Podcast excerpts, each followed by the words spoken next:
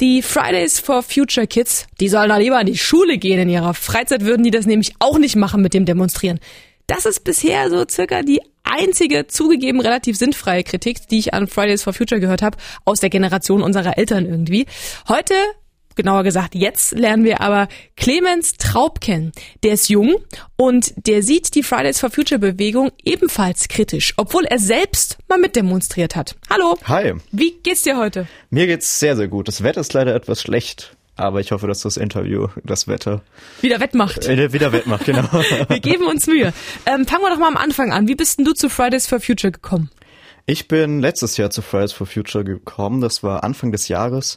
Ähm, wie wahrscheinlich ganz viele anderen auch, habe ich das erste Mal von Fridays for Future gehört in den Medien, also in der Tagesschau. Und die Vorstellung war für mich absolut genial, mit ähm, Leuten meines Alters auf die Straße zu gehen für ein Thema, das mich ohnehin schon immer total interessiert hat und das ein absolutes leidenschaftliches Herzensthema von mir ist, nämlich der Klimaschutz.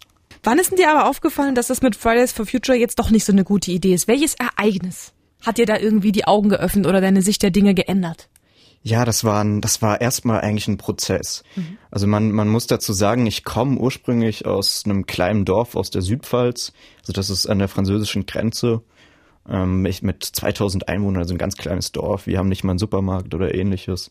Und dort komme ich ursprünglich her und bin dann für mein Studium nach Mainz gezogen, bin in Frankfurt demonstrieren gegangen und das waren so ein bisschen zwei unterschiedlichen Welten, hatte ich oft den Eindruck. Auf der einen Seite das großstädtische Frankfurt und Mainz, eine Universitätsstadt und auf der anderen Seite mein kleines pfälzisches Dorf. Und ich habe ganz oft gemerkt, als ich dann wieder zum ersten Mal, die ersten Male nach Hause gefahren bin, nach meinen ersten Fridays for Future Demonstrationen, dass diese Begeisterung, die in der Unistadt Mainz vorherrscht für das Thema, gar nicht geteilt wurde in meiner Heimatstadt. Und ganz im Gegenteil, Fridays for Future wurde in meinem pfälzischen Dorf eher gesehen als eine abgehobene Bewegung von Großstädtern, denen die ziemlich ähm, als ziemlich überheblich auch betrachtet werden. Und ähm, anfangs dachte ich, dass es total ungerecht ist und unfair ist, weil wir in den Großstädten auch für ihre Zukunft auf die Straße gehen und sie letztlich dann nur vielleicht Ablehnung und Verachtung gegenüber uns übrig haben. Weil die nächsten Male, als ich dann wieder zurück war auf Demonstrationen, hat bei mir im Kopf so ein Prozess ähm, angefangen und ich wurde immer kritischer Fridays for Future gegenüber. Das würde ja bedeuten, du hast so eine Spaltung festgestellt, also dass man irgendwie Leute verliert. Ähm, hängt das dann jetzt per se nur mit der Art und Weise zusammen, also mit den Demos, mit den Zielen generell, mit den Leuten? Also was genau läuft denn falsch?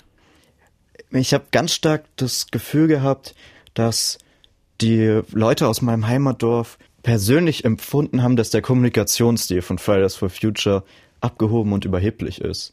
Also ich habe wirklich ganz, ganz oft die Sätze gehört, dass sie mit dem erhobenen Zeigefinger auf uns runterschauen und gerade in den Diskussionen, wenn es um zum Beispiel den Diesel ging oder die Frage, was für ein Fleisch man isst, also diese Lebensstilfragen, habe ich ganz oft das Gefühl gehabt, da, da sind Leute, die haben das Gefühl, dass auf sie runtergeschaut wird, dass sie nicht anerkannt werden und ähm, das habe ich ganz, ganz oft gehört und ähm, auch dann relativ schnell Trotz. Also die Leute hatten das Gefühl, da machen Leute, versuchen Leute Politik zu machen, die an unseren Interessen vorbeigehen. Und sogar später hatte ich dann das Gefühl, dass viele gefragt haben, wer geht denn eigentlich für unsere Interessen auf die Straße? Für die Frage, wie man äh, die teure Miete bezahlen kann, wie man seine Rente mal, wie man einigermaßen eine gute Rente später bekommt. Also die Leute hatten das Gefühl, dass sie bei Fridays for Future mit ihren persönlichen Alltagssorgen nicht repräsentiert werden. Und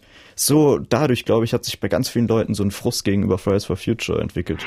Clemens, du warst ja selber Teil der Bewegung. Ist das denn wirklich so? Also sind Fridays for Future wirklich diese jungen Menschen aus den Großstädten, die besser gebildet sind? Das stimmt tatsächlich. Also anfangs war das bei mir nur ein Gefühl und ähm, ich will dazu auch sagen, anfangs dachte ich mir auch, dass es eigentlich gar nicht wichtig ist, wer da auf die Straße geht, sondern dass auf die Straße gegangen wird. Aber heute, jetzt glaube ich mittlerweile wirklich, dass so dieses, dieser elitäre Background und ähm, dieser ganz bürgerliche Background von Fridays for Future vielleicht auch einer der Geburtsfehler dieser Bewegung war. Die Frage ist natürlich, was machen wir da jetzt? Also. Ja, das ist die entscheidende Frage. Sehr gute Frage. Ja, gerne. Gut, gute Vorlage. Äh, und wie ist die Lösung? Ähm, die Lösung ist in meinen Augen, und ich würde wirklich, das würde ich jedem Fridays for Future Aktivisten raten, wirklich rauszugehen aus den Großstädten und wirklich versuchen, ich habe das etwas zugespitzt Wohlfühloase genannt, aus dieser Wohlfühloase rauszugehen, indem man ohnehin schon weiß, dass der Applaus vorgarantiert ist. Wie wäre es denn einfach mal, wenn zum Beispiel eine Luisa Neubauer nicht in Hamburg demonstrieren geht, sondern vielleicht einfach mal in einen in ein kleines Dorf geht, vielleicht in Sachsen oder ein kleines Dorf äh, irgendwo in Schleswig-Holstein oder bei mir in der pfälzischen Heimat und versucht dort einfach mal in einem sanierungsbedürftigen Rathaus einfach mal mit Leuten ins Gespräch zu kommen und über Klimaschutz zu diskutieren. Aber Clemens, jetzt wo du das doch erkannt hast, wieso ja. hast du das denn nicht gemacht?